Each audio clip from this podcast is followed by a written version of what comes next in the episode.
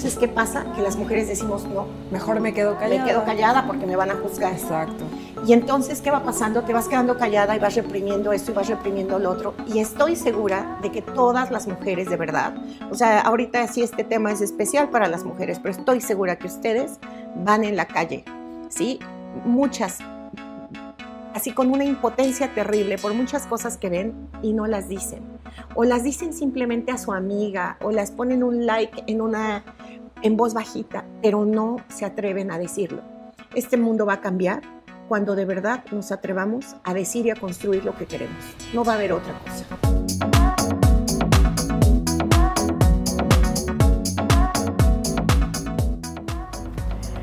Volvimos, volvimos y, y ahora Megui, eh, después de, de, tocar estos temas que nos invitaron tanto a la conciencia, a la reflexión, nos gustaría que nos platiques sobre esta Megui multifacética. Sí, eh, creo que es una persona que la podemos describir. Tú nos dices sí, no pero creo que es una persona que la podemos describir con la palabra polivalente.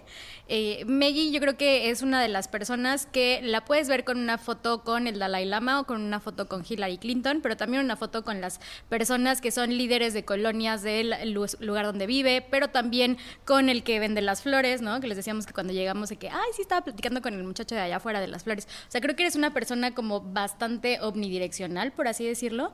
¿Cómo, cómo eso eh, representa tu red o porque al final las personas que nos rodean pues son quienes nos conforman, ¿no? Sí. Bueno, sí es interesante. Pero fíjate que a mí ese es algo, qué bueno que tocas ese punto, que me tiene tan encontrada ahora porque creo que estamos viviendo un momento de etiquetas, ¿no? Etiquetas de si eres de izquierda o de derecha, si eres chairo o fifí, si eres azul o morado o rojo o verde. Y eso de verdad no solamente, em, no, o sea, no, es algo con lo que yo no puedo. Porque curiosamente yo tengo amigos chairos, fifís, colores de rosas, azules, morados y de todo. O sea, realmente yo no creo en las etiquetas. Y eso es algo que yo he tratado de hacer desde niña. Eh, es algo que a mí me ha gustado acercarme a la gente porque yo de la gente aprendo muchísimo yo pienso que es una gran oportunidad conocer gente de todo tipo, porque siempre la gente tiene algo que enseñarte, pero no solo eso. Eh, yo tampoco creo que todo en la vida sea casualidad o coincidencia. Yo pienso que tiene su razón de ser. Y me ha tocado conocer a gente tan interesante, de verdad que ni se imaginan, a veces eh, iba yo a tal lugar, a tal evento, o la vez que pude tener, como tú decías, ¿no? Esta audiencia privada con el Dalai Lama, o sea, yo de verdad nunca en mi cabeza me imaginé que iba a poder estar con, con el Dalai Lama cuando sé que hay gente que ha intentado eso durante años de su vida o me ha tocado estar también eh, o aprender muchísimo, ¿no? De gente que tiene, o, mujeres, por ejemplo, que están trabajando en una pequeña comunidad y cómo han hecho que se detone la economía de ese círculo. O sea, hay de todo, pero de todas y de todos tenemos algo que aprender. Entonces yo sí quisiera como poner en la mesa el llevar a la reflexión de todas, de todos los que, los que puedan escuchar esto hoy, qué nos ha dejado de positivo el estar tan divididos. Eh, una sociedad dividida es una sociedad que nunca va a avanzar a ningún lado, porque cuando uno va para un lado el otro lo jala y si el otro va lo jala. Entonces, por eso es que estamos estancados estamos estancados porque siempre estamos poniéndonos etiquetas. Yo no soy de ningún color, de ninguna persona ni de ningún nadie. Yo puedo apoyar un proyecto en un momento, pero eso no me define, ¿no? Me define lo que yo soy. Y así tenemos que pensar todos, de verdad. Y también invitarlos a no andarnos eh, desgarrando las vestiduras por nadie y peleándonos en familia por nadie. Por defender algo que ni siquiera eres tú, ¿no? De verdad, o sea, en verdad, o sea, defendamos la unidad de nuestro país, defendamos, y yo no estoy ni en favor de uno, ni en contra del otro, ni en contra del otro, ni en favor del uno. No, o sea, de verdad que eso tanto me indigna de aquí para allá como de allá para acá, porque eso no hace más que profundizar en esta división que tenemos. Entonces, ahí es donde entramos nuevamente las mujeres, que somos conciliadoras y tenemos que poner en práctica esta conciliación. y tenemos que ver cómo vamos a salir de esto que estamos viviendo, porque de lo contrario nos quedaremos ahí estancados. Claro, y es que justo estas etiquetas yo lo veo como este como esta polarización a la que a veces caemos, ¿no? O sea, este esta necesidad que a lo mejor siguiendo nuestro instinto de sentido de pertenencia, queremos tanto pertenecer o buscamos tanto ser parte de algo que tendemos a caer en esta polarización de quedarnos en un extremo de un pensamiento, ¿no? De una ideología. Y de repente ahorita que decías, este abanderar o este defender la ideología, el personaje, el color o lo que sea, más que a ti mismo, a veces puede hasta despersonalizarte, ¿no? O sea... Y ¿sabes qué? Es, es como normal cuando a veces hemos estado como país decepcionados de tantas cosas que decimos, no, es que esta es la salvación. No hay salvaciones. De verdad, no, lo pues tengo pues somos nosotros. Conozco muchos colores, muchas personas y muchas cosas y no hay salvaciones. La salvación es lo que cada uno de nosotros puede hacer. Claro. Y, y respecto al ver a una persona y convivir con otra y con otra y con otra, es aprovechar la oportunidad y la grandeza que hay en cada quien. O sea, todos, todos, de todos los colores, de todas las ideologías y en todos los lugares del mundo y de lo que quieras, puedes encontrar gente valiosa. Ahí lo importante es aprovechar la oportunidad y ver. Esa, además es muy curioso, ¿eh? no sé si han oído que eh, esta historia de que son siete personas las que puedes avanzar para llegar a quien quieres ver. Sí. Yo de verdad que a veces me impresiono con eso. O sea, Sí lo ves, sí lo has sentido. Sí, o sea, lo he sentido. persona de cualquier persona en el mundo. Muchísimo lo he sentido de que de repente dices, estoy haciendo esto y ¿cómo? O sea, tú eres amigo de esta persona, no inventes, o, tú, porque no, o sea, me han pasado cosas muy locas que, que parecen mágicas, pero no son mágicas, tienen su razón de ser pero también trae un esfuerzo detrás, que es el que todos los días haces, ¿no? Yo les voy a contar un, pequeño como chismito, una historia, a ver si me no me regaña después. Pero, Está lejos em, de ti, no te preocupes. Perfecto, les cuento. A ver, ¿qué vas a decir? Eh, y iba acompañado, obviamente, pues de una pregunta para, para escuchar un poquito más como tu percepción y, qué estaba pasando en ese momento. en alguna ocasión estábamos haciendo un proyecto eh, muy importante para mujeres y estábamos como muy... Eh, enfocadas en ello y entonces como que nos subimos al coche, entonces íbamos avanzando hacia una calle y eh, vimos que esta empresa de electricidad estaba cortando unos árboles espectaculares en Cuernavaca, que quien ha visitado esta ciudad pues sabe que es una ciudad que la caracterizan sus árboles, su naturaleza y pues todo lo que les hemos platicado y quizás si hasta ahorita de salida este, les, pasamos una foto del árbol que está en la entrada que está impresionante. Em, y entonces fue como, nos frenamos y nos bajamos porque eso no puede estar sucediendo, ¿no? Em, creo que esa eres tú, ¿no? O sea, esa defensora de no me voy a esperar a que venga alguien a detener esa masacre literalmente, ¿no?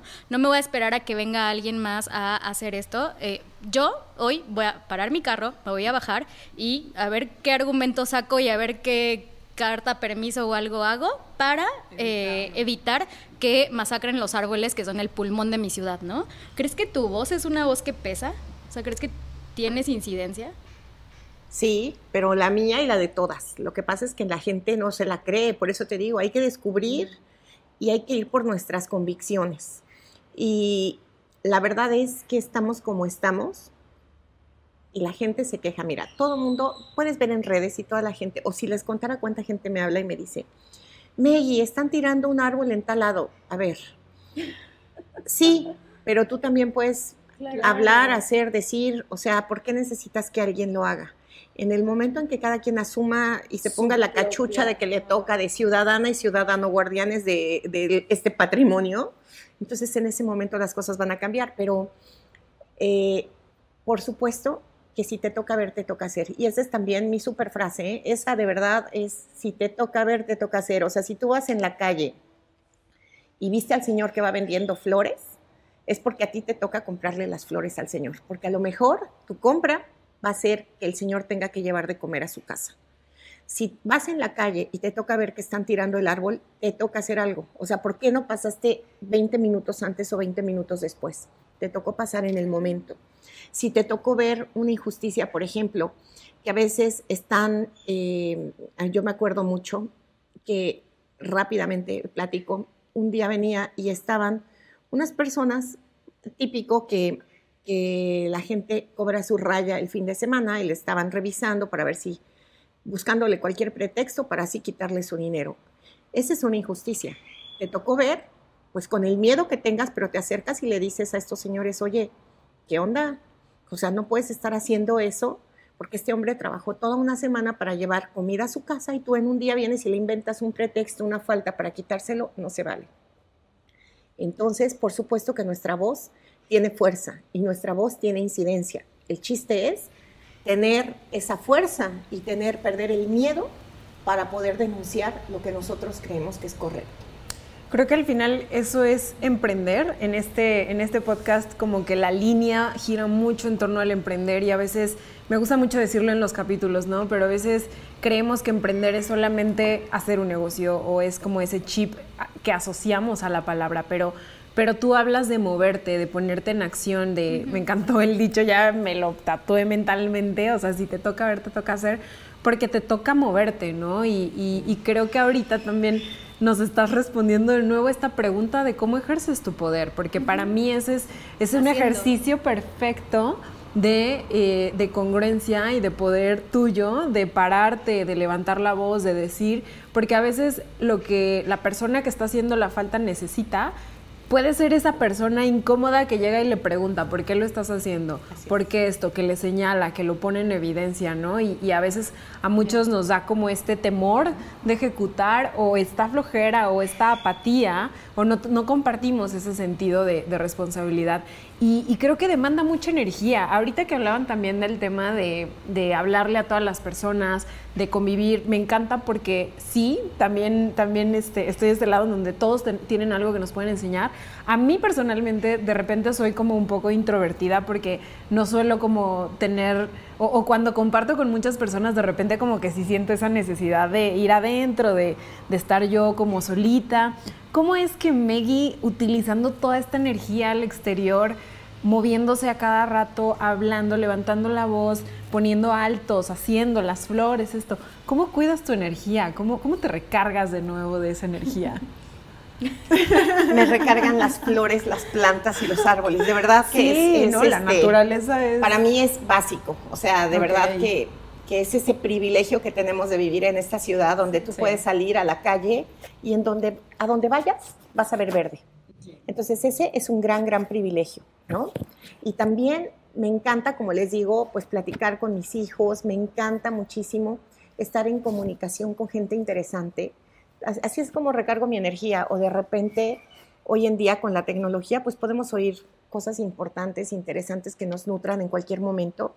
El chiste es hacer cosas y no quedarnos calladas o callados con, fíjense, yo tuve un tiempo en que tuve mucha tos, es una tontería, pero les voy a platicar, pero tenía tos y tos y no se me quitaba la tos y yo decía, ¿por qué tengo esta tos? O sea, tengo algo grave, yo ya estaba así en el drama, ¿no?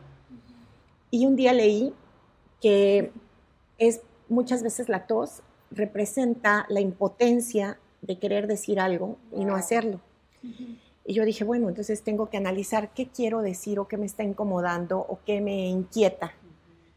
Y de verdad que me di cuenta que hay muchas cosas que me inquietaban y muchas cosas, que, muchas injusticias o muchos absurdos o muchas cosas que yo quería decir.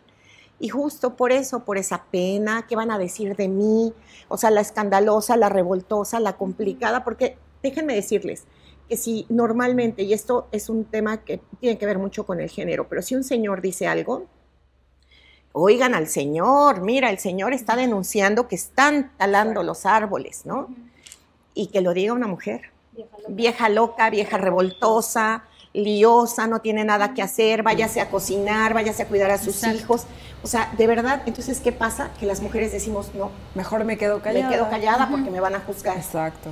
Y entonces, ¿qué va pasando? Te vas quedando callada y vas reprimiendo esto y vas reprimiendo lo otro. Y estoy segura de que todas las mujeres, de verdad, o sea, ahorita sí este tema es especial para las mujeres, pero estoy segura que ustedes van en la calle, ¿sí? Muchas, así con una impotencia terrible por muchas cosas que ven y no las dicen. O las dicen simplemente a su amiga, o las ponen un like en una en voz bajita, pero no se atreven a decirlo. Este mundo va a cambiar cuando de verdad nos atrevamos a decir y a construir lo que queremos. No va a haber otra cosa. Megui, cuéntanos el año pasado. Hablando del ejercicio. Hablando de, la tos. Hablando de la tos. De, las cosas que querías decir. No, eh, em, pues el año pasado, 2021, por si no lo estás viendo en el 2022, em, fue año electoral en la ciudad en Cuernavaca, en muchas otras eh, ciudades y, distritos y tal de, México. Eh, y entonces estaba por suceder una injusticia porque, y o sea, vamos a, evitar como em, señalar, más bien lo que quiero resaltar es como el acto y, la valentía de agarrar una bandera que nadie quería agarrar y, de lograr algo bastante impactante para toda la ciudad, o sea, para más de 400 mil personas, ¿no? No solamente para una.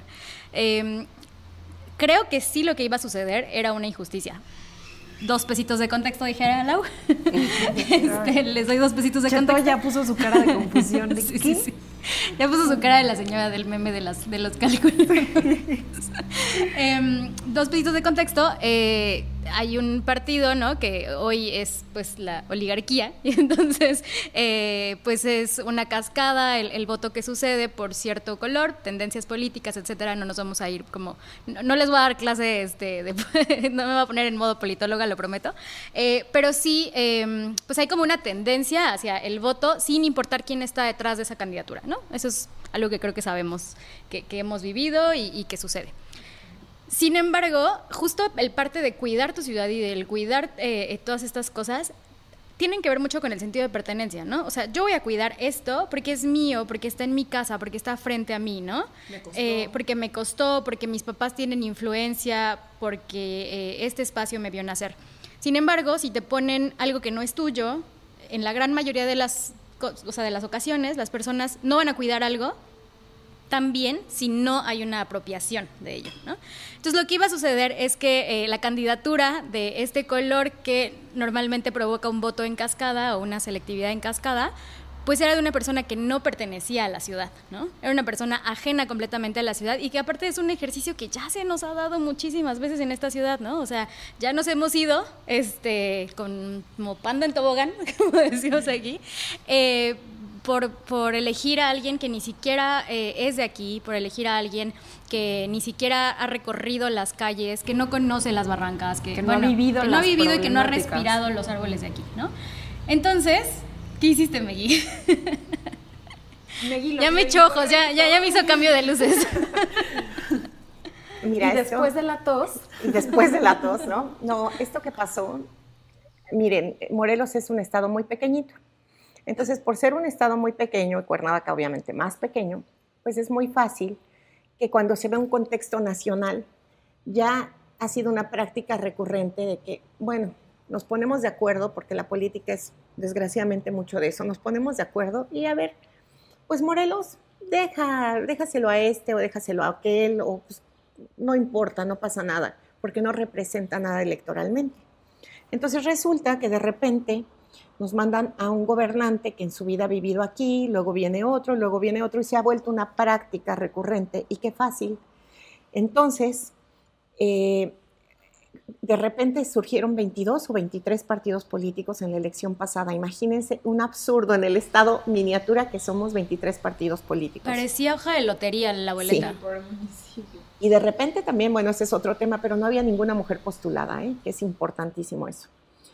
Pero bueno, en esos 23 partidos políticos me toca oír a uno que dice, mira, este partido se formó porque esta persona le dijo a su papá, pues quiero abrir un partido político, ¿dónde? Entonces contrataron a una agencia que hizo esa investigación para ver dónde podían abrir un partido político, porque él quería ser eh, presidente municipal o lo que sea, y salió Morelos. Cuando yo oí eso, o sea, se me pusieron los pelos de punta. Pero ese fue uno. Pero el otro fue cuando de repente alguien, como bien lo dices, nunca había vivido aquí, eh, estaba en otro lado y tres años antes decidió venir aquí a contender, porque yo creo que alguien también le había dicho que Morelos, ¿verdad? Y ya tenía una diputación en otro municipio y de repente dice, pues yo ya voy ahora por Cuernavaca. Y a mí me impactó muchísimo eso porque dije, ¿qué pasa? O sea, ¿cómo? ¿Cómo? Porque nunca vas a hacer algo de la misma manera por un lugar que no conoces, que no te representa, que no quieres, que no es parte de tu esencia y que no te une ni te identifica nada. Entonces, cuando yo veo esto, yo veo que en las redes sociales de privado, ¿no? En petit, escondidito, ¿no? Todo mundo ponía comentarios y te mandaban en WhatsApp, sobre todo, era impresionante la cantidad, porque el WhatsApp es más privado, ¿verdad? Eso sí pasa desapercibido. Y mandaban mensajes de qué le pasa a esta persona, o qué, o por qué, y qué se cree. Pero en ese momento, como bien lo dices, el partido y la persona iban arriba. Y todo mundo resignado. Entonces yo todos los días decía, no, pero hay 23 candidatos. Bueno, no 23, no, porque él representaba unos, ¿no? Pero hay 19 candidatos. Obvio que los 19 alguien va a denunciarlo. Pero si somos tantos miles de ciudadanos, alguien va a denunciarlo. Y se venían los días encima, se venían encima, encima, y yo decía, no, ya no queda tiempo. Total, que déjenme decirles que sí, me armé de mucho valor, con mucho temor, obviamente, con mucha incertidumbre, así, pero dije, ¿por qué vamos a seguir permitiendo esto? O sea, de verdad que las cosas van a cambiar cuando digamos hasta aquí. Y sobre todo porque yo dije, si yo soy una mujer que siempre está diciendo que las mujeres tenemos que alzar la voz, que las mujeres tenemos en nuestro poder el cambio y la transformación, ¿por qué voy a ser una vez más la que se quede callada? Entonces, eh, hice las solicitudes eh, en la plataforma de transparencia correspondientes y de ahí hice una denuncia. Y a mí me impactó cuando yo hice la denuncia. Hago la denuncia, de verdad que temblando, ¿eh? Y, con la gente, y fue, además aclaro que eso fue una decisión únicamente mía, ¿sí? Obviamente pedí que me orientaran y me ayudaran en la parte legal, pero es mi responsabilidad eso. Y entonces hago esta denuncia y de repente, no por dañar a alguien, ¿eh? y también quiero dejar claro, o sea, no fue en contra de una persona fue, en contra, a favor de lo que tú veías correcto. Y en contra de la práctica, de que siempre nos ven como tómbola, premio de consolación, o a ver qué pasa con esa ciudad, qué importa, o con ese estado, ¿no? Dije, basta. Entonces, cuando hago la denuncia, me impresiona que haz de cuenta que como si se hubiera eh, abierto la puerta para que la gente pudiera expresarse, desahogarse, así, ¿no? Obvio que cabe aclarar que después muchos hombres dijeron que ellos estaban inquietos antes y que esto y que el otro. Pero al final de cuentas, fue un acto de valentía, sí, a lo mejor un poco acto de locura, puede ser que sí, pero también fue un acto de congruencia y fue un acto de dejar un, precedente. ¿Crees que alguien dudó de ti? Pues seguramente. ¿O tú misma dudaste de ti?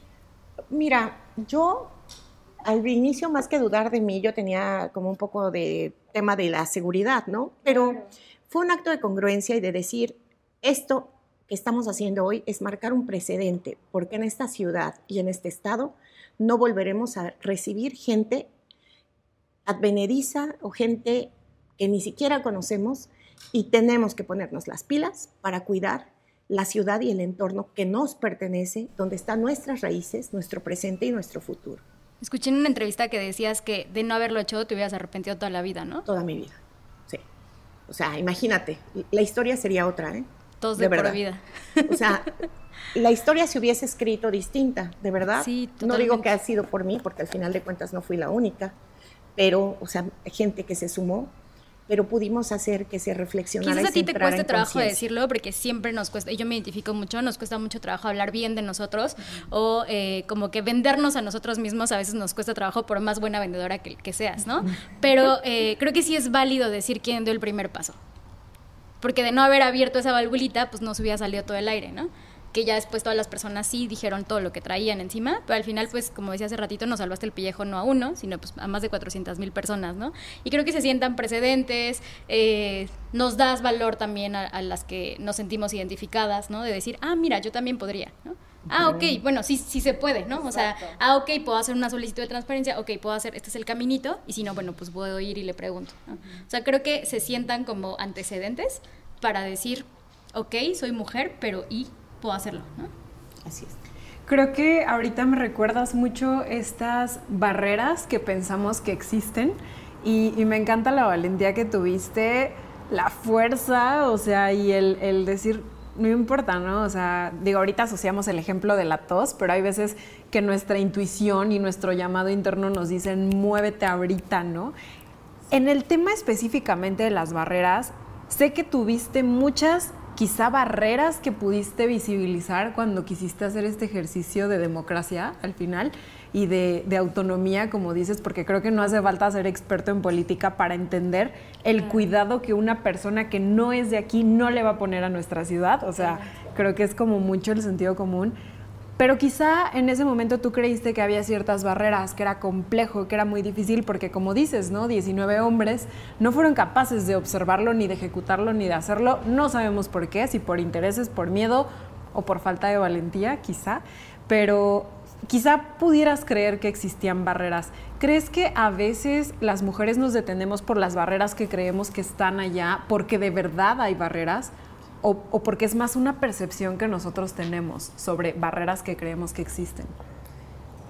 Las dos cosas. Ok. Muchas veces nos ponemos en la mente barreras que realmente no existen, pero las barreras que nos ponemos en la mente son nuestras propias inseguridades, ¿no? Pero también es cierto que sí hay barreras. Sí hay barreras porque vuelvo a lo mismo, cuando una mujer hace eso, está loca, que se cree, cómo es posible, siempre tenemos la barrera del, miedo al juicio, ¿no? De miedo al ridículo, miedo a equivocarnos, miedo a que me señalen. Sí, que me señalen. Y en este caso era también miedo a una situación de seguridad.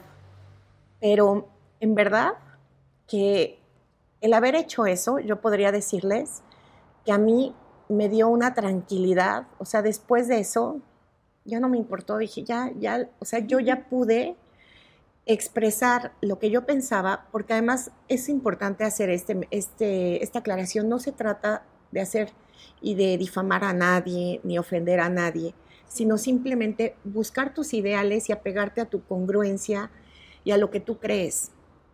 Y también es cierto que si queremos tener esa autoridad moral, pues tenemos que construirla con mucho esfuerzo. De verdad que es muy complicado que la gente no se te venga encima, porque hoy en día las redes, bueno, te acaban, en un minuto te acaban. Pero necesitamos trabajar en esa parte y para, mm, sobre todo para sentirnos parte de esta sociedad. No puedes andar por la vida, ¿verdad? Este, viendo lo que pasa, sonriendo a todo, ignorando todo y viviendo en tu cápsula, en tu circulito o en tu burbuja, porque ahí tienes todo lo que necesitas, ahí no pasa nada. Eso es una manera irresponsable y egoísta de vivir. Entonces, no podemos estar pensando que si estoy bien yo, lo demás no me importa. Basta ya de eso, porque justamente por esa actitud egoísta e irresponsable, porque yo siempre digo, aquí es como en la iglesia, ¿eh? hay pecados de acción, pero también hay pecados de omisión. Entonces, si tú estás viendo cosas y no estás haciendo nada, de verdad que eres, estás siendo una persona y un ciudadano o una ciudadana irresponsable, o estás siendo una persona que no tiene, eh, pues no tiene justificación, ¿no? Porque estás siendo cómplice de las cosas malas que están sucediendo. Que ya viste, porque si te toca ver, te toca hacer. Te toca ver, te toca hacer. ¿Qué crees que te falte aprender? ¿Qué crees que te falte hacer? ¿A quién te gustaría conocer? ¿A quién te falta por conocer? ¿A quién no conoces? no, me falta hacer muchas cosas, fíjate. A mí me encanta. Sabemos que tienes mil ideas. Mil ideas, ¿no? O sea, sí, yo estoy muy entusiasmada porque yo siento que ahorita estoy tratando, todas las personas siempre estamos en este, pues en esta búsqueda, ¿no? Que es lo más importante y lo más padre. Hace unos días estaba yo oyendo a Susana Gómez Foronda, estábamos en esto de, de proyecto de vida y me encantó que dices que el proyecto de vida nunca se termina. Y me queda claro, nunca terminamos porque las personas evolucionamos. Entonces ahorita, pues yo tengo, primero que nada, mi pasión es viajar, me encanta conocer otras culturas, me encanta ver lo que está pasando en otras partes del mundo, pero también una de las cosas es que tengo mucha ilusión en lo que las mujeres podemos hacer de verdad a partir de ahora por nuestra ciudad, por nuestro planeta, por nuestro mundo. Creo que esa es como parte de esta misión que siento, que cada una de nosotras encuentre su fuerza, encuentre su poder, encuentre su camino y también encuentre su responsabilidad en este, pues en este mundo, en esta vida. En lo que sabe que le toca hacer. En lo que le toque hacer. Me queda claro que no todas sabemos. Ustedes y en este momento nosotras a través de esto estamos comunicando y diciéndole a las mujeres Ya no se vale que te quedes quieta, no se vale que te hagas la loca, no se vale que ignores, no se vale que veas todo pasar, porque entonces eres tan responsable como los que están haciendo algo mal, ¿sí?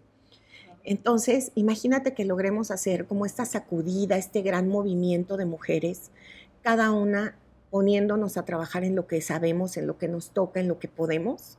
En verdad, el mundo nos necesita. El mundo necesita un liderazgo distinto, necesita que salgamos de la caja. Hoy en la mañana oía a Liz Nelson eh, hablar de esto y decía, el mundo necesita liderazgos fuera de la caja, respuestas fuera de la caja.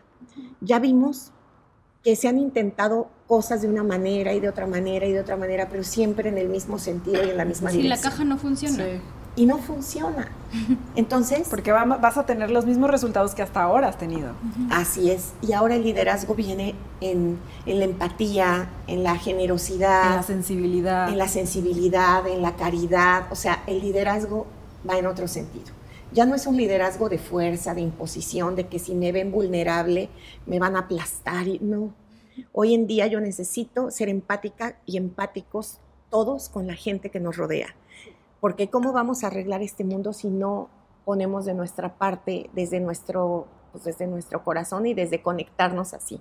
Entonces yo creo que pues eso es lo que me falta hacer. Me falta seguir trabajando, dándome un espacio para mí, eh, porque la verdad es que yo he trabajado muchísimo hacia afuera, muchísimo, muchísimo. Me la paso desde hace muchos años. Eh, he tenido cafés, he tenido tiendas de regalos, he tenido restaurante y son negocios muy demandantes. De fines de semana, que termino muy tarde, a veces de madrugada, empiezo de mañana, no descanso ningún día, trabajo el 25 de diciembre, el primero de enero, el 10 de mayo. Y ahora quiero darme la oportunidad de tener un espacio para mí, para poder conectar distinto con estas cosas que quiero y las invito a todas a, buscar ese, ese, espacio, ese momento. Creo que he platicado con muchas mujeres y hay un fenómeno, de verdad que yo les digo que hay un fenómeno, que las mujeres estamos buscando nuestro espacio y nuestro lugar para transformar este mundo. Me encanta, y me encanta que también nos compartes un poquito de cómo te llenas. Eh, sé que tú abanderas mucho la educación por ahí. Hace creo que dos años platicamos con. Eras maestra, y también dieron clases en plena pandemia. Dimos clases de, tecnología, de ciberseguridad, de herramientas, de, escalabilidad, de todo. Y me encanta que, este concepto de la educación para ti, eh, creo que lo que nos conecta mucho es que sea integral, ¿no? O sea, es que la educación sea integral, eh, que abarque diferentes esferas. Pero, pero en tu caso, ahorita que nos compartías, ¿no? Estaba escuchando a tal persona y luego leía a tal persona. ¿De, quién te llenas o de quién te gusta aprender? ¿Quiénes son tus mentores como para, como para estarte rodeando de estos conceptos, aprendiendo constantemente? ¿A quién escuchas? ¿A quién lees? Me, me dejas así como muy pensativa, pero mira, de entrada a mí me encanta oír a Joe Dispensa Ah, es buenísimo. ¿No? Sí. Además tuve la oportunidad de conocerlo. Ay, qué padre. ¿No? A este, bueno, trato de, de oír. De combinar ahí. De combinar un poco, pero yo pienso que cuando tú, como les dije, yo trabajo mucho hacia afuera. Entonces, cuando me doy mis espacios de oír un poco y de ir hacia mi interior, ¿no? Con Wayne Dyer, por ejemplo, cuando doy ese, ese, mm, ese momento, me doy cuenta que muchas de las respuestas de los problemas cotidianos en el trabajo y en el negocio están cuando vas a tu interior y resuelves temas interiores. Eso es muy importante. Entonces, muchas personas que trabajamos todo el día estamos ocupadas, ¿no? Y estamos en una carrera constante.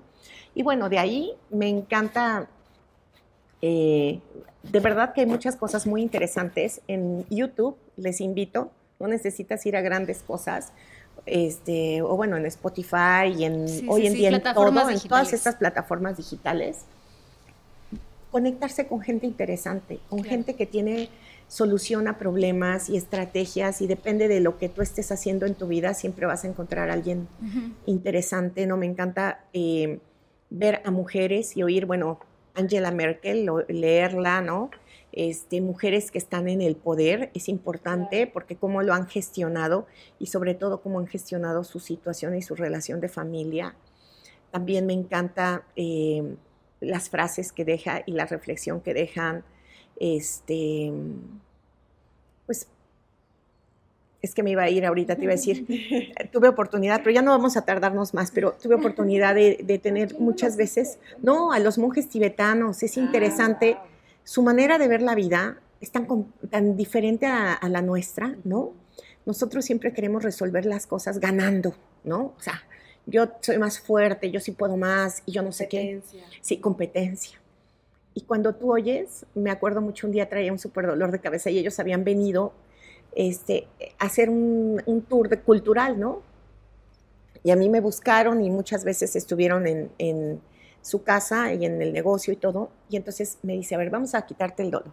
Hacen un ejercicio, una meditación, en lugar de que el, lo obvio, ¿no? Para nosotros eh, en Occidente era, saca tu dolor y mándalo al universo, ellos decían, vamos a recoger el dolor del mundo, ¿no? Para ah, traerlo a nosotros. Y yo decía, ajá, entonces, cuando yo oía eso, decía, es que de verdad es otra manera de pensar, ¿no? Y te digo que normalmente estamos pensando, bueno, es la competencia y tengo que ser fuerte y tengo que ganar. Y cuando oyes, como en otras culturas, lo que hacen es, relájate, déjalo pasar. Y eso es muy complicado, ¿eh? Tener confianza en que en que no tienes que responder, en que no tienes que agredir, en que no tienes que abusar, en que no tienes, las cosas se dan siempre. Ese es un... Que aparte, corte comercial y ahorita regresamos a, los monjes. No sé si sabías, pero en Cuernavaca hay una aportación, una donación de, pues, de este mundo oriental eh, que está en una de las avenidas principales, que es la avenida Teopanzolco, y entonces hubo una donación que mejor me que nos la cuente, pero además también, pues el restaurante, eh, justo de, este del que nos hablas, pues es un espacio que, creo que le has podido dar ese toquecito o, toquesote de eh, tu detalle, porque ahí se, se convirtió como en un epicentro de decisiones, ¿no? O sea, la gente que va ahí va a tomar decisiones, va a cerrar tratos, va a firmar acuerdos. Cuéntanos primero este tema de la donación para la ciudad completamente y... Sí. Mira, eso fue chistoso. Un día estaba yo en, justamente ahí en el negocio y llegan literal unos monjes a buscarme y a decir, oye, me dicen que tú nos puedes ayudar con cosas de la colonia, porque hace tiempo hice cosas en la colonia, y queremos donar, el Dalai Lama quiere donar una estupa para Cuernavaca, cuando era el tema de mucha violencia, ¿no? Y la estupa es un monumento que es para eh, propiciar paz y ellos ponen ahí sus cosas, sus reliquias, cosas y todo, y la gente cuando circula como que se activa esta energía. Ah, pues está muy interesante. Total que a partir de ahí fue que tuve la oportunidad de conocer en la audiencia privada al Dalai Lama, eh, para, pues cuando él hizo esta donación de la estupa y todo. Esa era una oportunidad que tenía la ciudad porque ellos querían hacer esto y hay 350 millones de budistas que querían buscar que Cuernavaca fuera como un... Cuernavaca es un lugar que, recibe a todo mundo. Es impresionante, además vivimos en un lugar tan internacional, ¿no? Porque aunque sea Cuernavaca chiquito, lo conocen en muchas partes del mundo y ha vivido gente interesantísima. Entonces, bueno, es una oportunidad que se fue, pero eh, los monjes venían, de alguna manera tuve oportunidad de conocerlos a partir de esa, de esa visita que hicieron. Y de ahí, cada que venían a Cuernavaca, porque ahorita por la pandemia no han venido, llegaban a la casa tu casa. Y a mí me encanta porque vuelvo a lo mismo. Chairo, fifi, izquierda, derecha, católico, budista, cristiano, perdonen, conmigo eso no entra. Claro. O sea, para mí todos, todos tenemos nuestro valor y todos somos el producto de las circunstancias. Sería absurdo pensar que alguien que nació, ¿no? En este, ¿qué quieres? En China, ¿no? O en alguien en otro lugar tuviese una, un apego a una, al catolicismo, por ejemplo. Si todos somos el resultado del lugar y de la cultura y de nuestras circunstancias, de nuestra familia. Lo importante es tener valores. Lo importante es tener claro qué es lo que nos llena, qué es lo que nos gusta, qué es lo que está bien, saber qué es lo que está mal Y eso al final de cuentas, déjenme decirles que más allá de una religión y de otra, es lo que nos une y lo que nos debe unir a los seres humanos. Entonces a mí me tocó tratar a estos monjes y descubrir la belleza de, pues, de su filosofía. Sí, exacto. Y el impacto que su filosofía tiene en su forma de vida, o sea, y lo mucho que podemos aprender, ¿no? Regresando al tema de la... Y de lo complementario que son todos, ¿no? Porque me ha tocado ver gente que es abierta, ¿no? A todo, o sea, a construir en este mundo. Y creo que el mundo necesita que construyamos, que construyamos con amor y que hagamos de lado pues todas estas cosas que nos marcan tanto. A mí eso de verdad que he tenido la oportunidad de estar cerca también de gente que quiere a fuerza dividir y marcar y no podemos transitar por ahí. Necesitamos unir. Muchísimas gracias, Megui. Muchísimas gracias y nos acompañaste hasta acá. Eh, ya con esto cerramos este podcast tan interesante. Queremos tenerte de vuelta o nosotras en tu casa. Bueno, Meggy ya dijo que hay muchos temas que nos faltó hablar. Creo que eh, es algo que puedes compartir con la que te rodea, con la mujer que está al lado, con la mujer que quieres ver crecer, con la mujer que quisieras que escuche un mensaje positivo para su vida. Creo que justo como lo decíamos, pues el conocimiento, el poder y todo lo demás no funciona si te lo quedas. Entonces, pues la invitación es que nos ayudes a suscribirte este canal, que lo puedas compartir y que nos dejes comentarios para que pues también podamos saber eh, percepciones, ¿no? Eh, cómo lo, cómo lo recibes, eh, qué opinas, qué propones y pues Sí, sobre todo qué te mueve, ¿no? O sea, sobre todo qué te mueve. Nosotras nos salían preguntas y de repente nos salía esta necesidad de, saber cómo le hace Meggy, qué sintió Meggy, qué decisiones tomó, eh, cómo se formó, ¿no? Pero a ti, ¿qué te va moviendo? O sea, ¿qué te va moviendo al, al escuchar todos estos temas? Déjanos aquí lo que quieres saber. Por supuesto que si tú nos dejas más temas, vamos a poder invitar de nuevo a Meggy a que nos invite de nuevo a su casa. es su casa. Gracias. verdad. Nos, va a encantar tenerte, Meggy, en un episodio más y, por supuesto, compartir contigo todo esto que nosotros creemos, que nosotras creemos que el mundo se tiene que enterar y que tenemos esta gran responsabilidad ahora compartida de movernos, de accionar, de levantar la voz y de contagiarte de todo esto.